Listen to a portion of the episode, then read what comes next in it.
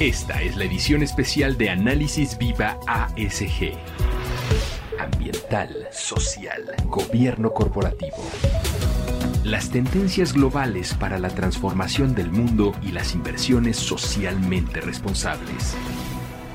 Análisis Viva ASG.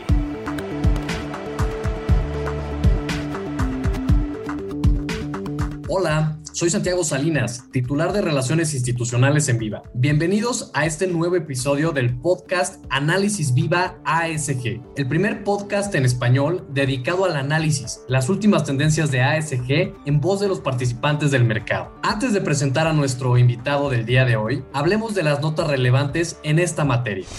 Análisis Viva ASG. Las noticias más relevantes bono verde alemán a 30 años gana liquidación en el mercado con demanda récord. Alemania recibió una demanda récord de 39 mil millones de euros por un bono verde a 30 años, lo que amplió su curva de rendimiento para la deuda centrada en el medio ambiente y generó un fuerte interés de los inversores a pesar de una liquidación en los mercados de deuda en euros. El bono que recaudó 6 mil millones de euros, es la primera emisión verde de Alemania del año y sigue a un bono verde inaugural a 10 años en septiembre pasado y a 5 años en noviembre. Los bonos verdes de Alemania están todos hermandados con un bono convencional idéntico, lo que permite a los inversores cambiar entre los dos para mitigar los problemas de liquidez. Amazon recauda un bono sostenible de mil millones de dólares para causas climáticas y sociales. La compañía más grande del mundo se une a una lista que crece cada vez más de emisores de deuda que aprovechan el mercado de bonos verdes y sostenibles, que está creciendo a medida que los administradores de activos se ven presionados por sus inversores para promover causas ambientales, sociales y de gobernanza. La emisión global de bonos verdes alcanzó un récord de 270 mil millones a fines del 2020 y podría llegar a 450 mil millones este año, según la iniciativa de bonos climáticos. El dinero recaudado a través del bono de sostenibilidad es una fracción de la deuda total que Amazon emitió el lunes, unos 18.500 millones de dólares. La compañía dijo que forma parte de un nuevo marco de bonos sostenibles y que se gastará en proyectos nuevos y existentes. Los proyectos incluyen la adquisición de vehículos eléctricos para flotas de transporte, así como bicicletas eléctricas y otros vehículos de reparto alternativos propulsados por electricidad. En este marco, también se citó proyectos de construcción sostenible, como el uso de un sistema de calefacción y refrigeración totalmente eléctrico, que funciona con energía renovable en la nueva sede de la empresa en Arlington, Virginia. Golden Source lanza la solución de gestión de datos ESG para inversores de sell side y buy side. El proveedor de soluciones Enterprise Data Management, Golden Source, anunció el lanzamiento de Golden Source ESG Impact, una nueva solución de datos ESG para inversores de compra y venta, que ofrece comparación de datos, controles de calidad y selección de carteras. Según Golden Source, la nueva solución ofrece una cobertura de datos ESG completa y amplia a través de una gran red de socios proveedores de datos ESG y especialistas en contenido, con API entrantes que permiten la incorporación de contenido ESG estructurado y no estructurado, actual y futuro, a partir de las nuevas fuentes de datos. La solución es compatible con todos los mapas de materialidad estándar y propiedad del proveedor de datos, lo que permite a las empresas compradoras y vendedoras comparar lo que los diferentes proveedores de datos consideran información útil con respecto a un criterio ESG específico en un sector industrial dado. Además, a través de la plataforma Golden Source subyacente, la solución permite la selección de la cartera, lo que permite a los usuarios buscar sin problemas en las carteras los instrumentos y sus entidades legales emisoras para ver contenido ESG relacionado. Análisis Viva, ASG. Entrevista. Demos la bienvenida a Alan Elizondo, director general de FIRA. Alan, bienvenido. ¿Qué tal, Santiago? ¿Cómo estás? Qué gusto saludarte, Alan, y muchas gracias por acompañarnos. Queríamos aprovechar este tiempo tan especial contigo y toda la experiencia que han hecho desde FIRA y que nos platiquen un poco, Alan, el papel que juega un bono temático en la estrategia de FIRA y cuál ha sido la demanda de los bonos temáticos contra un bono normal. Claro, Santiago. Bueno, pues empiezo por agradecer la invitación y sobre todo la muy buena relación que hemos tenido institucional entre FIRA y Viva. Y yo creo que parte pues esencial del éxito de estos bonos que ahora voy a platicar qué parte juegan de la estrategia, pues ha sido este proceso que se ha trabajado pues no solo con instituciones como la suya, que han representado un gran escaparate para esta emisión, sino también con muchos de los aliados estructuradores y sobre todo con los inversionistas que decidieron invertir en estos títulos y entrando ya en materia, me gustaría compartirte que un bono temático desde el punto de vista de FIRA es una manifestación de cómo existe una problemática, ya sea social o climática en el campo mexicano y sobre todo un medio de comunicación de esta problemática en segmento crucial de la sociedad mexicana que es el segmento de los inversionistas, que son quienes realmente con el uso de sus recursos van dirigiendo a las instituciones pues objetivos ya sean ambientales, sociales o de gobierno corporativo, como fue el caso de estos bonos. Realmente hemos estructurado nuestra estrategia en tres. Este, digamos, sería el tercer pilar, el bono temático, y este tercer pilar se dedica a involucrar, es decir, a toda la atención que sea posible sobre la problemática que se aborda en el bono. En el caso del bono verde, nos permitió atraer la atención de, como decía, de este segmento de la sociedad y, y no solo este segmento de los inversionistas, sino más en general, sobre el impacto que tiene el campo en el medio ambiente y sobre todo el daño a su vez que está sufriendo por el cambio climático y la volatilidad. Entonces, en el caso del bono de género, pues fue una historia muy similar. Nos permitió también platicar de la problemática que vive la mujer en el campo mexicano y ese fue, digamos, la manifestación de este tercer pilar, que es el de involucrar pues a la gente en la problemática que se vive y por supuesto traer recursos a buen costo a esa problemática, resolverla. Eh, los otros dos pilares tienen que ver el primero con lo que llamamos nosotros no dañar, es decir, procurar que las acciones de la institución no exista un impacto negativo en lo que se quiere resolver. Por ejemplo, el bono climático, el bono verde que se dedicó a temas de clima, realmente iniciamos por primero verificar que en los financiamientos que otorga FIRA, pues no exista un daño al medio ambiente, para lo cual se instauró una es una metodología congruente con los principios de Ecuador, eh, mediante la cual nosotros filtramos los proyectos y en la medida en que vemos que impactan el medio ambiente, se ponen mitigantes y se supervisa que esos mitigantes se instalen para que ese financiamiento realmente sea compatible con una buena práctica climática. Entonces ese sería el primer pilar. El segundo pilar tiene que ver con hacer el bien. Hacer el bien, pues en la forma en que FIRA puede participar en dar un paso adelante en el beneficio del medio ambiente, es el fomento de el financiamiento de tecnologías que sean benéficas con el medio ambiente. Y esto es, por ejemplo,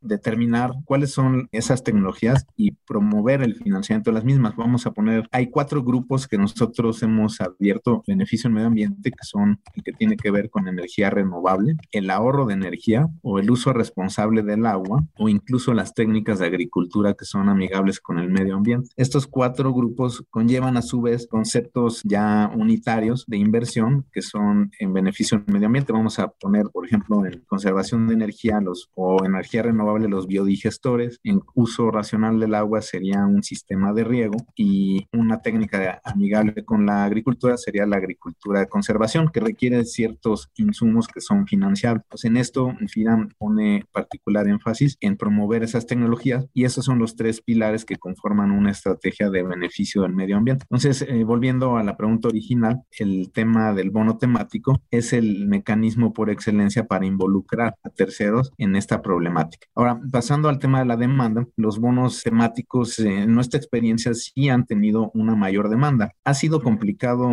cuantificar el número de puntos base que pudiera haber determinado un ahorro, que luego es difícil. Los títulos salen en distintos momentos en el tiempo y las condiciones de la economía difieren, pero lo que sí te puedo decir es cuál fue la sobredemanda de los títulos, porque han salido en un formato idéntico es decir, salen en un formato de tres años a tasa variable de 28 días, la TIE, y entonces tenemos que son bonos gemelos, pero lo único que los diferencia es el tema con el cual se emitió. Entonces, para darte una idea, empezamos nosotros nuestras emisiones desde 2015 más o menos en este formato de tres años y generalmente recibíamos, sin importar el momento de la economía, 1.5 veces el monto demandado, el monto ofrecido en demanda. Eso nos llevaba pues a una sobretasa X.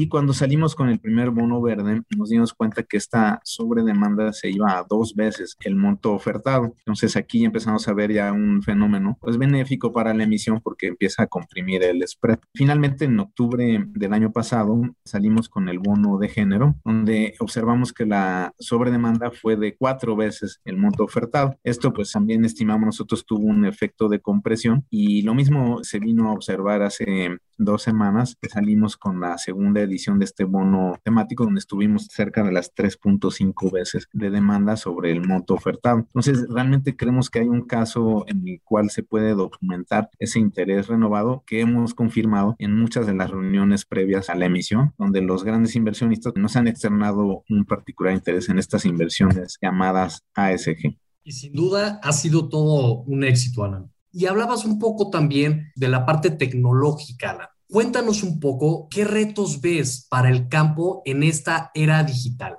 Sí, claro, Santiago. Eh, mira, no es para nada nuevo este concepto que se observa en otros ámbitos de, pues, de aplicación, como puede ser los automóviles que se conducen solos o este, en general el Internet de las cosas, en donde ves cada vez más frecuentemente la convergencia de algunas tecnologías como son el manejo masivo de datos, la analítica asociada a ellos y el uso de aparatos que pueden pues, conectarse a la nube en muy diversos formatos, ¿no? Digo, tú lo sabes, hay refrigeradores, lavadoras, bueno, de la misma forma, también se pueden aparatos que cosechan o que siembran, es decir, tractores que tienen esta función y que pueden cargar estos aparatos. Entonces, ¿qué vemos? Bueno, vemos en otras partes del mundo que empieza a proliferar esta ola en la cual convergen las tecnologías. Entonces, ¿qué es lo que yo digo como convergencia en el campo? Bueno, ahora es posible a través de la información que proveen satélites o información climática asociar grandes bases de datos a parcelas que se tengan en trabajo, ¿no? En el campo, en producción y uno lo que puede hacer es hacer uso de esta información para varios propósitos. En nuestro caso es un propósito más financiero. Las aseguradoras también lo usan para fines de proveer buenos productos de seguro, pero también hay, hay partes del mundo en donde se usa esta información para asesorar a los productores. Entonces, ¿qué vemos con respecto al uso de las nuevas tecnologías? Bueno, pues básicamente el reto de acopiar la información correspondiente en las diversas regiones del país, de fuentes satelitales, de fuentes climáticas, de fuentes de calidad de los suelos que se tienen en la República y con base en ello poder anticipar algunos efectos que pudiera tener el desarrollo agrícola en esas regiones con la información que te dan los satélites. Entonces tú puedes, por ejemplo, ver si se está atrasando una cosecha, si hay alguna condición anómala y entonces averiguar exactamente qué está pasando, pues con el uso de estas herramientas desde un escritorio. El efecto de este no es menor, al menos en lo que se refiere al financiamiento, por el hecho de que mucho de lo que es una barrera para que el crédito fluya a productores más pequeños o medianos es el gran costo de supervisar que esos créditos vayan bien. Y con estas herramientas se está haciendo ya muy factible hacer una supervisión que te dice el 80% de las cosas que están sucediendo en esas parcelas pequeñas, con lo cual abates uno de los costos más importantes que es el de supervisión de los créditos. Pero de manera similar, ya también puedes tú anticipar con información pues de la que estoy mencionando y con algunos modelos de analítica de datos, qué es lo que puedes esperar de las cosechas que estás financiando. No solo eso, si tú, por ejemplo, financias una parcela de 10 hectáreas, puedes ya saber cuántas de ellas en efecto fueron sembradas, con lo cual puedes verificar el uso de los recursos. Y así sucesivamente hay varios elementos que la tecnología está abaratando. Entonces, en este caso se vuelve pues de primordial importancia que pues no solo las entidades del sector privado, sino también las, el público, como somos nosotros, incursionemos en esta tecnología, la pongamos al servicio de los pequeños productores y des un paso adelante en la materia de inclusión financiera. Ese es el reto que nosotros vemos y ya estamos pues, no solo preocupados, sino ocupados en que se pueda hacer realidad en los próximos meses desde la plataforma operativa de la institución.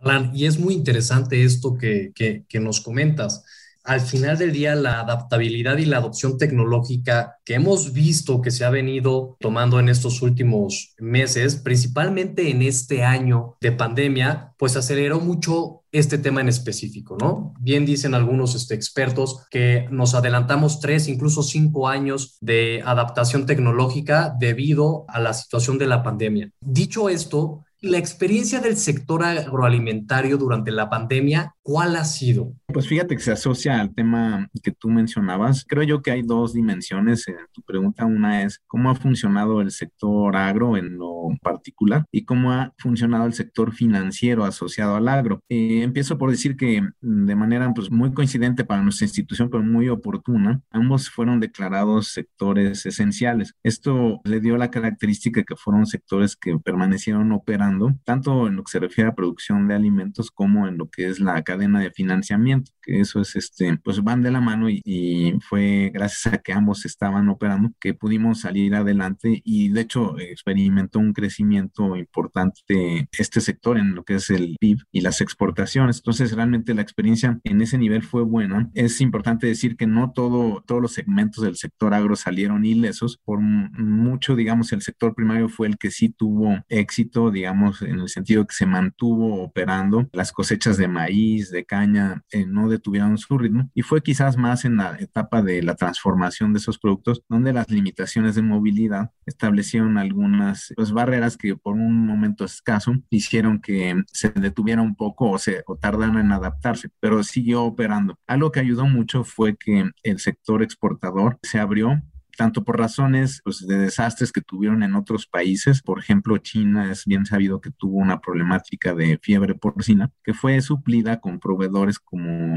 mm, de carne, como son los mexicanos, que encontraron en China un mercado pues, muy bueno para trasladar los productos. De igual forma, en Estados Unidos, la demanda de los productos mexicanos se mantuvo. En lo que se refiere a la comercialización de los productos del agro, también hubo algunos contratiempos que fue la caída de algunos sectores como el de restaurantes u hoteles. Sin embargo, vimos una capacidad pues bastante ágil de los productores que comercializan los productos para adaptarse y redirigir la venta de sus productos a otros canales como tiendas departamentales o algunos consumidores incluso en el extranjero, de tal forma que unos canales suplieron a otros en el consumo de los productos del campo. Hubo algunas cadenas, por ejemplo, desarrollos forestales que sí tuvieron la demanda disminuida porque termina ya sea en muebles, ya sea en la industria de la construcción, que sí fueron sectores más afectados. Pero en general te puedo compartir que fue un sector que se mantuvo bastante bien. En lo que se refiere a lo financiero, también es importante decir que si bien se mantuvo como un sector esencial, las condiciones de entorno fueron muy complejas. El mercado de deuda, y ustedes lo vivieron de manera muy directa, siendo pues la institución que son, pues vivieron de la mano de nosotros la sequía que hubo en el mercado de colocación de deuda, sobre todo el segundo trimestre de 2020. Este mercado es el que abastece generalmente a intermediarios financieros no bancarios o a otros emisores corporativos asociados al sector que vieron interrumpido su flujo de los mercados públicos y o privados incluso porque el crédito también tuvo pues alguna repercusión. Sin embargo, es importante mencionar al menos la colocación de deuda desde el punto de vista de FIRA logró encontrar un mercado que si bien no fue a los mismos precios que se acostumbraban, le pudo suplir parte de estas carencias a este segmento del sector financiero. Entonces, es también importante compartirte que hubo liquidez, que los propios bancos en el segundo trimestre de 2020 incrementaron de manera muy sustancial el crédito al campo. Y yo creo que esos dos momentos, el segundo trimestre y el tercero 2020, donde hubo esa demanda extraordinaria, se logró abastecer a las empresas para poder sortear el resto del 2020. Entonces, en ese sentido, decirte que el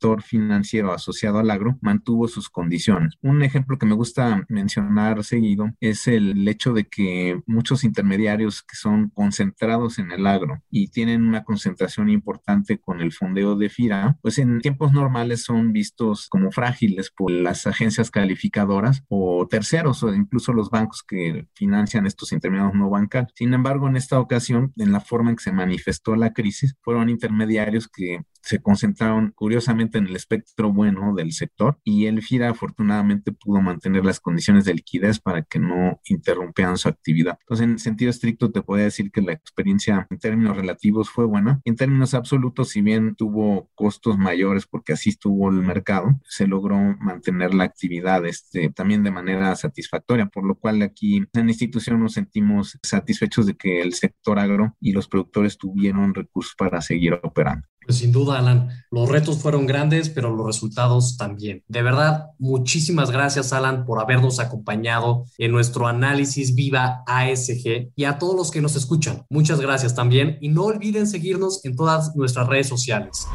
Análisis Viva ASG. No te pierdas nuestro próximo capítulo. Suscríbete a nuestro podcast. Si quieres obtener más información acerca de las inversiones ASG, visita nuestro sitio web www.viva.mx.